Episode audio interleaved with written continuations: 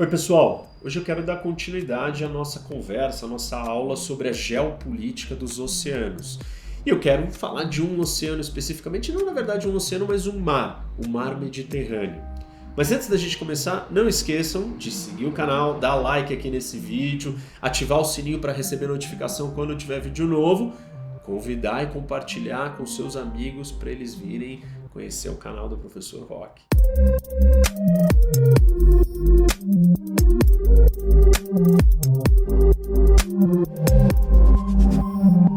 Bom, vamos lá, pessoal, para vocês entenderem basicamente a geopolítica dos mares ou dos oceanos na prática, nós temos que pegar um lugar e um império e como que ele lidou com essa realidade geográfica. Então, hoje a ideia é falar do Mar Mediterrâneo e o Império de Veneza. Então, vamos mostrar para vocês aqui na prática o que é esse mar. E olha aqui que interessante, né? Quando a gente olha para o mundo, é, a gente fala dos grandes oceanos, Atlântico, é, o Índico, Pacífico, mas a história, a grande parte da história, o começo da história mesmo, é, das navegações e o impacto disso tudo no mundo acontece num mar menor. E que mar é esse? O mar Mediterrâneo. E olha que curioso. É, não sei se todo mundo já parou para pensar ou já percebeu isso, mas o Mediterrâneo ele é um mar fechado. Na verdade é como se fosse um grande lago. E reparem aqui que não tem saída. Por quê? Não existia essa passagem aqui é o canal de Suez hoje, mas ela não existia antes. Você tá fechado aqui, né? Não tem para onde ir. Aí ele tem uma conexão por Dardanelos e o Bósforo, que você entra no Mar Negro, mas o Mar Negro também não tem saída, é fechado. Aí você tem toda a costa da Europa, do sul da Europa, Itália, continua aqui Espanha, França e o norte da África e o Oriente Médio, enfim, e nenhuma saída a não ser aqui no Estreito de Gibraltar. Então, todo esse espaço aqui, ó, ele é fechado. É um mar fechado. Olha que interessante. Talvez nem todo mundo tenha reparado nisso, entendido, mas é um mar fechado. E olha que interessante. Quando a gente olha aqui para o mapa do Mediterrâneo, e eu vou dar um zoom aqui, vocês vão perceber que este mar ele, ele, ele conecta, ou ele tá, ele junta três continentes: o norte da África, o oeste da Ásia e o sul da Europa. Então, entre os mares aqui, ele está conectando e juntando todos esses lugares. Aqui nessa região nós temos um desenvolvimento histórico de grandes civilizações, como os egípcios, nós temos Mesopotâmia, aqui do Iraque, é, filisteus, Palestina, os otomanos, os gregos, os romanos, os ibéricos, cartaginenses aqui no norte da África, persas também, esqueci, bizantinos, enfim, todos os outros árabes no geral, as culturas é, e tradições cristã, judaica e muçulmana como vocês podem perceber, é, é muito valioso, é muito rico, é uma área muito estratégica e fechada, e é onde grande parte das grandes transformações do mundo aconteciam aqui, só nesse espaço. Mediterrâneo ele teve a mesma importância que o Atlântico na era moderna.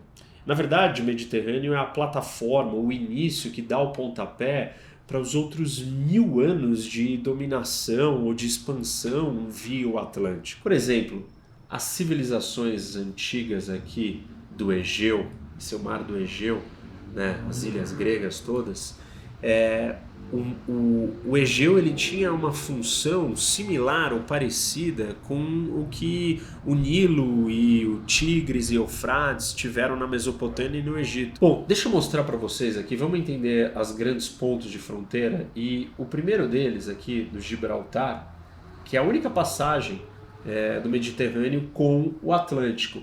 E nessa passagem aqui, conhecida como as colunas de Hércules, na mitologia grega, o Hércules precisava transpor o estreito para conseguir realizar um dos seus doze trabalhos. E aí ele coloca o ombro e abre o estreito, é, criando assim a conexão entre o Atlântico e o Mediterrâneo. Mas esse é o único ponto aonde o Mediterrâneo tem uma conexão. Claro, posteriormente teve o canal de Suez, que nem eu mostrei para vocês há pouco, mas naturalmente esse é o único lugar é, de conexão do Mediterrâneo com as outras águas do mundo. Voltando aqui, saindo né, do Estreito de Gibraltar e indo para o outro lado, o que, que nós temos? Dois outros estreitos aqui onde está localizado a Turquia, Istambul. Um deles é o de Bósforo, que conecta o Mediterrâneo com o Mar Negro. O outro é o Dardanelos, que conecta o Mar do Egeu, esse daqui, com o Mar de Marmara, esse pequeno espaço de água entre o Mar Negro e o Mar do Egeu. Esses dois estreitos trazem para esse outro mar, mas é um mar ainda fechado, né? O Mar Negro também é um mar sem saída para nenhum lugar. Então, é, essa é a outra ponta extrema. Aqui mais ao sul, reparem, aqui perto, aqui seria o canal de Suez, que não existia, agora existe e conecta o Mediterrâneo ao mar, ao Mar Vermelho aqui, é, literalmente. Nós temos o Nilo, e aqui é o delta do Nilo, no Egito, conectado do outro lado do Suez tem a península do Sinai, que também é um pedaço de terra que se avança para dentro do Mar Vermelho. Aqui dá para vocês verem, ó, ó a continuação do Mar Vermelho. O Mar Vermelho desce aqui correndo ao lado da Arábia Saudita. Ele vem, passa aqui por Eritreia, Djibouti e no chifre da África para chegar no Índico. E aqui dá para vocês verem.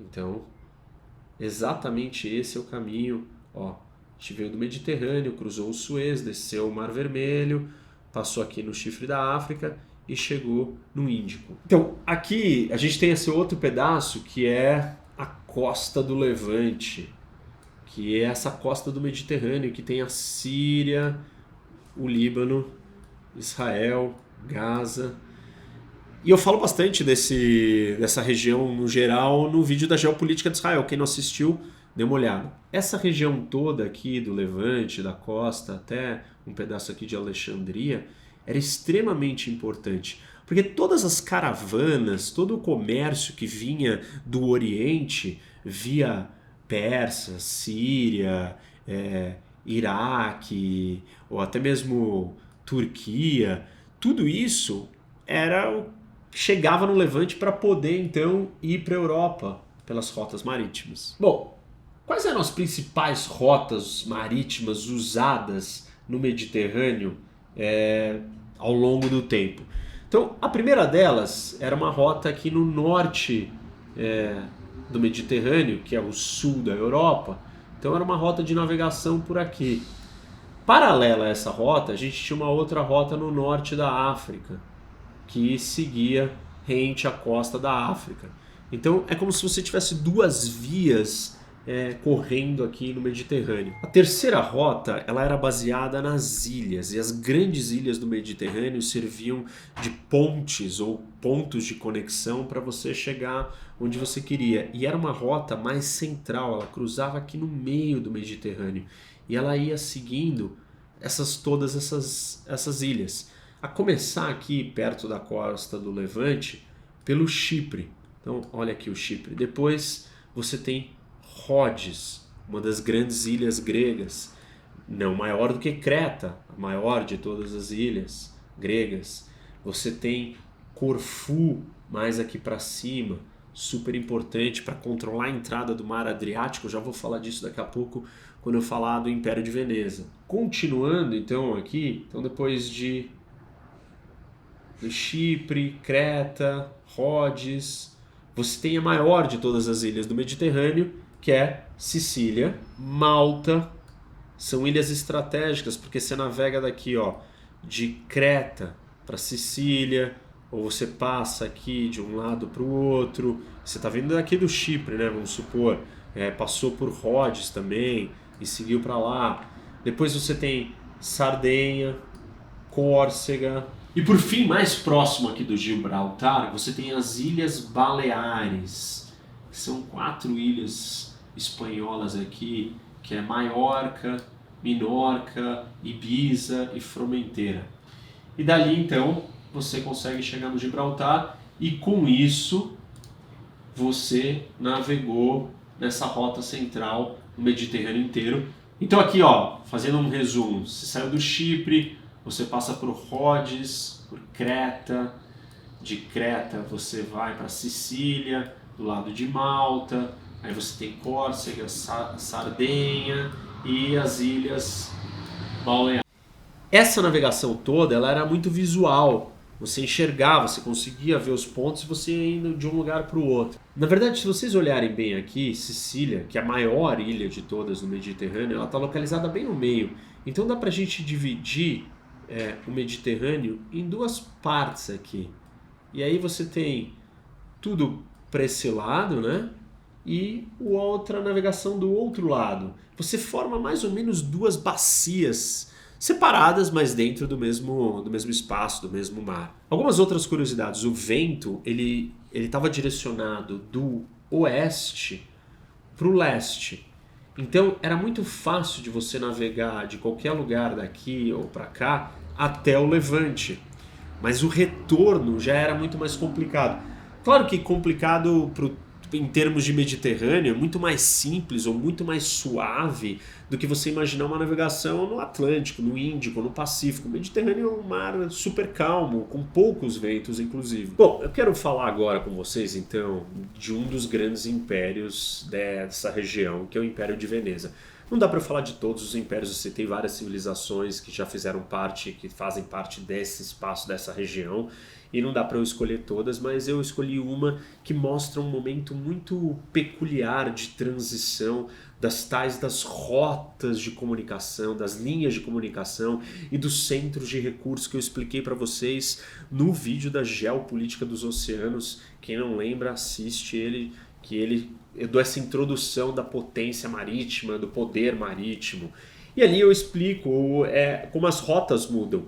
E esse momento de transição do Império de Veneza para o que acontece geograficamente, geopoliticamente com as rotas, é um case, é um momento muito especial do mundo, porque tem a descoberta de novas rotas. Então eu quero começar mostrando aqui para vocês um pouco do Império de Veneza e como que ele atingiu a, o status de superpotência que ele tinha nessa região. Como eu falei para vocês, não sei se está claro, mas aqui no mapa dá para a gente perceber, é, a ponte, a rota de acesso, de conexão é, da Europa com o mundo oriental, Índia, é, China, enfim, especiarias, produtos, mercadorias que vinham do Oriente, era pelo Levante. Então, o Mediterrâneo ele conectava todas essas rotas comerciais é, que acessavam as mercadorias que chegavam aqui no Levante para levarem para a Europa. No fim do século XIII, uma cidade-estado alcança o status de império e essa é Veneza. E na verdade é a maior potência que surge nessa região desde os romanos, com mais posses em lugares ou territórios fora do seu território nativo. Vamos entender como que isso aconteceu. Quando a gente olha aqui para o mapa do Mediterrâneo e aí a posição, é, olha aqui, ó, Veneza. Olha onde ela está, aqui no topo, no sul da Europa, mas no topo do Mar Adriático.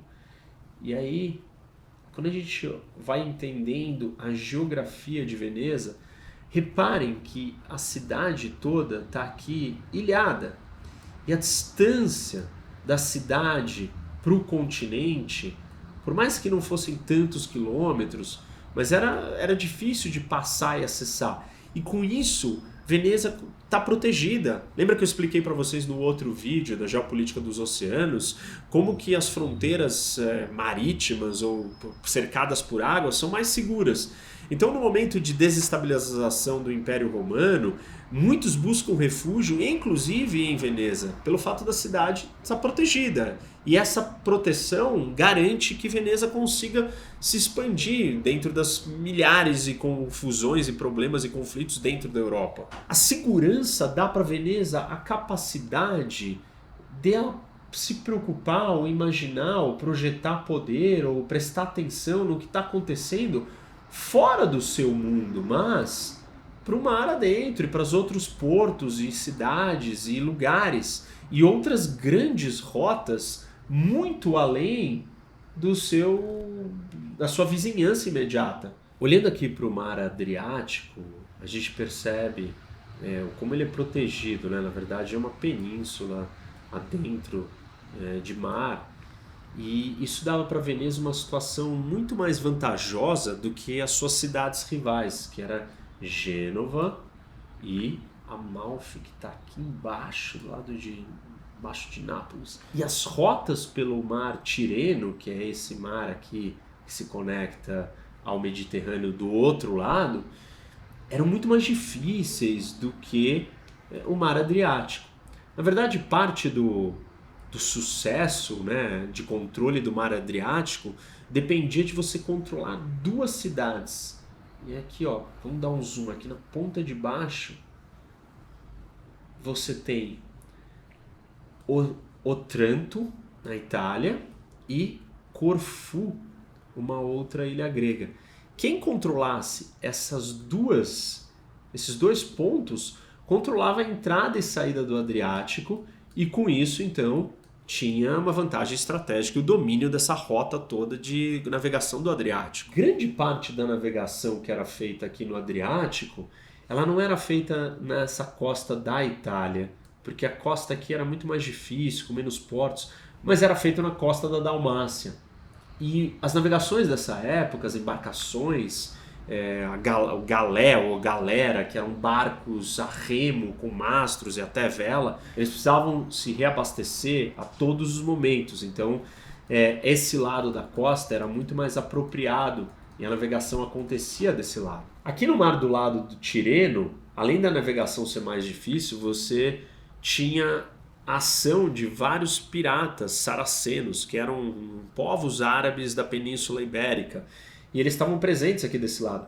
Isso já não acontecia do lado adriático, principalmente pela presença dos otomanos e do Império Bizantino, que controlavam parte dessa costa aqui do lado do, dos Balcãs. Agora, olhando aqui de um ponto de vista mais, mais amplo, mais estratégico, a gente pode concluir o seguinte: Reparem que o mar Adriático, né, que é esse pedaço aqui, ele na verdade ele está posicionado como uma rota de comunicação ou de conexão entre dois grandes polos ou centros é, econômicos. De um lado o europeu e do outro o oriental. Então essa linha ou esse braço aqui é o começo dessa rota de conexão e Veneza também tá aqui. Então, Veneza está numa, numa posição privilegiada porque existem dois grandes centros, dois centros econômicos com riquezas. O que, que era imprescindível que Veneza tivesse controle? E ela não precisava estar tá presente no Mediterrâneo inteiro, mas ela precisava só controlar alguns lugares estratégicos. Lembra que eu expliquei para vocês no outro vídeo também que a potência marítima ela não precisa ocupar mas ela precisa controlar rotas, portos, estreitos, lugares críticos. Aqui no Adriático, lembra que eu falei para vocês, você tem que controlar Corfu. Então, para você sair do Adriático e eles terem uma navegação segura, você tem que ter Corfu e aqui na beira da península é, do fim da Itália também. Você está nessas duas posições, você já garantiu quase que toda a navegação do Adriático e você está seguro. Além então de Corfu e do caminho do Adriático, aí a segunda grande ilha, que é a maior de todas as ilhas grega, Creta, também estava com a presença é, de Veneza. E aí você tinha Rhodes e você tinha o Chipre. E aqui você chegava no Levante. Então quer dizer, a, navegação é, para Veneza era muito mais estratégica, controlar certos pontos, certas ilhas. Isso era suficiente suficiente para ela ter o domínio da região inteira e dessa rota toda. Todas as mercadorias que vinham da Ásia, elas chegavam basicamente em três grandes portos. Os primeiros, eles estavam aqui, ó. Crimeia. Aí você tem aqui Trabzon na costa da Turquia, era um outro. E mais ao sul, e aí no Levante, você vai ter um monte de posicionamentos ou cidades, desde de Beirut, Tiri, Haifa, Jaffa, é, Gaza. Então essa costa toda, a Síria também, essa costa toda aqui é um dos outros lugares aonde chegam as mercadorias, um dos outros portos. O terceiro porto tá aqui, ó, Alexandria. E aí as mercadorias tanto da China quanto da Índia, elas vinham pelo Mar Vermelho, navegavam um pouco aqui, não existia o Suez, elas vinham por terra, né? E aí depois chegavam no porto de Alexandria. A primeira rota que eu falei, que está chegando aqui no Mar Negro, né, seja na Crimeia ou na costa da Turquia, ela está vindo pela Ásia Central, pela Rota da Seda. Só que, olha o que está acontecendo aqui. A presença dos mongóis e as invasões dos mongóis chegando e dominando todos esses territórios, chegaram até a Ucrânia aqui, isso complica o avanço dessa rota toda dessas mercadorias. A segunda rota, ela está vindo da Índia aqui, ela está caminhando pelo Irã. A terceira, ela vem aqui pelo Irã também, ela desce pela Arábia Saudita, passa por Meca, cai no Mar Vermelho para chegar então no Egito. Então, basicamente, nós temos, vai, todas também estão vindo da China e da Índia. Então, e aí, todas essas mercadorias estão vindo em algumas direções. A primeira delas vai cruzar aqui pela Rota da Seda e vai chegar aqui no Mar Negro, em Crimeia. Só que ao mesmo tempo, nesse momento, você tem um monte de instabilidades políticas nessa região toda da Ásia Central, porque os mongóis estão é, avançando claramente, dominando e chegaram até aqui, até a Ucrânia. Então, essa rota do Mar Negro, aqui ao norte, começa a ficar comprometida.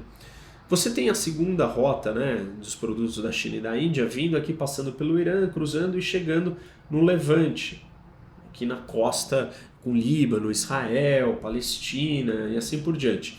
E a terceira rota, ela passa pela Arábia Saudita, atravessa a Meca, cai aqui no Mar Vermelho e vai subir até chegar em Alexandria, aqui no Egito. Só que acontece alguma coisa muito transformadora na virada do século XVI e duas novas rotas são descobertas que vão transformar completamente esse mar e o, espaço e a importância do Mediterrâneo. O que acontece são duas viagens pelos portugueses e espanhóis. A primeira delas é a descoberta deste outro mundo inteiro chamado Américas. Não se conhecia, não sabíamos que tinha nada disso. Não sabíamos que existia América do Norte, América do Sul. E aí a primeira navegação vai e chega nas Américas. A segunda do Vasco da Gama, sai daqui e vai descendo a costa da África inteira, o Vasco da Gama, até que ele chega aqui no Cabo de Boa Esperança e cruza.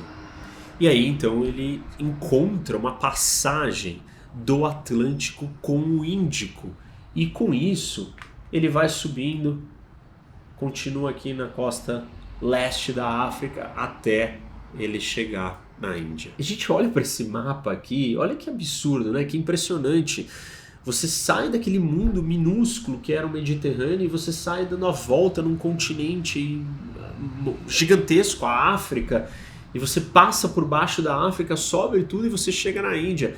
Isso transforma a proporção, a escala das coisas. O mundo já não é mais o mesmo. Ele não está contido e confinado aquele mar Mediterrâneo. Agora você tem a conexão do, do mar, do Oceano Atlântico com o Oceano Índico. Nesse caminho aqui do Vasco da Gama, ele foi parando aqui em Moçambique, é, Mombasa, é, Calicut, na costa da Índia, posteriormente Goa e depois ele continuou e foi até Macau, do outro lado, lá na costa da China. Qual que é a maior importância disso daqui? O impacto não é só você encontrar um caminho para um centro de recursos é, como é a Índia ou era a China, mas é uma transformação total sobre o Mediterrâneo. O grande impacto da viagem do Vasco da Gama foi no Mediterrâneo. E quando os venezianos descobriram, eles demoraram um ano para essa informação chegar que o Vasco da Gama tinha encontrado, descoberto uma nova rota, que tinha dado a volta, conectado o Atlântico com o Índico e tal. É, o mercado financeiro de Veneza despencou perdeu 50% do seu valor em um dia. E Veneza, para tentar né, manter o seu monopólio aqui desse mar fechado, dessa grande rota que ligava o Levante com a Europa, começou a cortejar é, o sultão do Egito e querendo é, que ele não comprasse mais mercadoria dos portugueses, não vendesse, inclusive que os revendedores dele na Índia parassem de vender para os portugueses, mas nada disso teve resultado, porque os portugueses tinham descoberto um outro caminho que não precisava dos inter, do intermédio dos venezianos. Os portugueses chegaram ao ponto até de convencer os egípcios a começarem a escavar o canal de Suez. Na verdade, eles já tinham, já vinham tentando fazer isso para estabelecer uma nova rota de ligação, aí sim, pelo Mar Vermelho, e eles conseguiriam chegar direto na Índia, conectando o Mediterrâneo ao Índico, não tendo que dar a volta pela África. Em 1504, em 1530, em 1586, os venezianos tentam convencer o sultão a começar a escavar e construir o canal. E em 86, 1586, eles até começam as obras mas aquilo não dá em nada. E com isso, Veneza começa a perder a sua relevância e importância, porque ela nunca conseguiu comprar e acessar essas mercadorias direto do centro de recursos. Ela sempre precisou dos intermediários, sejam os árabes, o Oriente Médio como um todo. O que os portugueses fizeram de muitas maneiras, e a gente consegue perceber isso aqui no mapa, foi conectar a Índia direto, sem intermédios, sem os intermediários aqui do Oriente Médio. Eles fizeram um desvio que não precisou mais do Oriente Médio de forma nenhuma. A viagem do Vasco da Gama não foi suficiente para alterar completamente essa rota e transformar o Mediterrâneo, mas ela foi o pontapé inicial, porque dali em diante a gente começa toda uma era de descobrimentos e de navegação e uma era de ascensão deste mar, o Atlântico porque todas as nações aí do Atlântico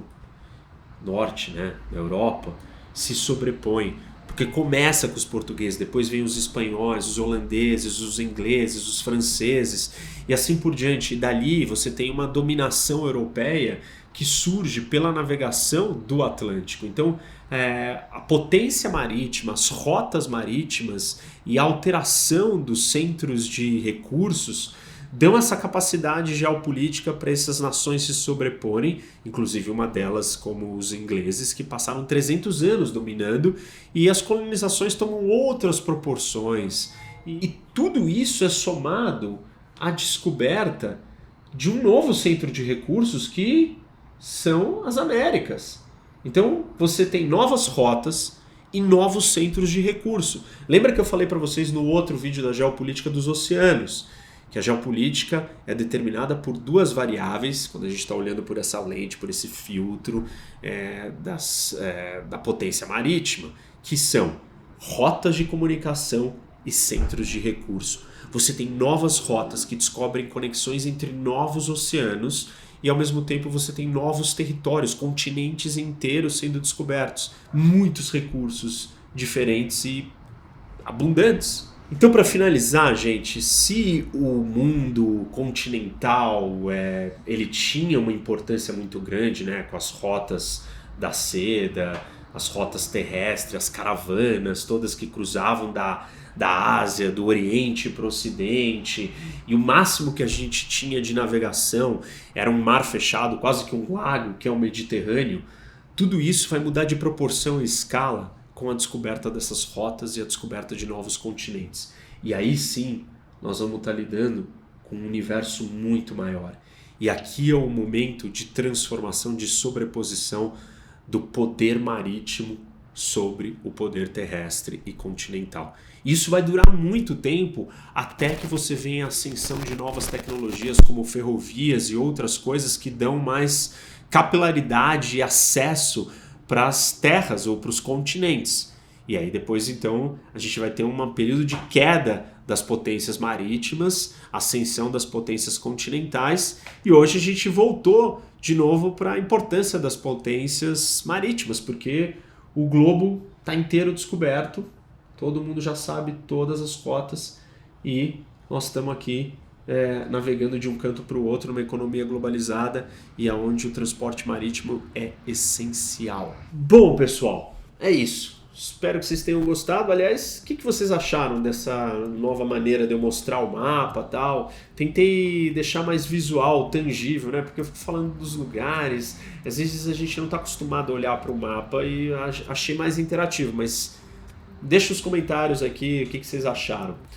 Não esqueçam então de seguir o canal, dar like no vídeo, ativar o sininho para receber notificação toda vez que tem vídeo novo, compartilhar com seus amigos e vir debater com o professor Rock. Até mais. Música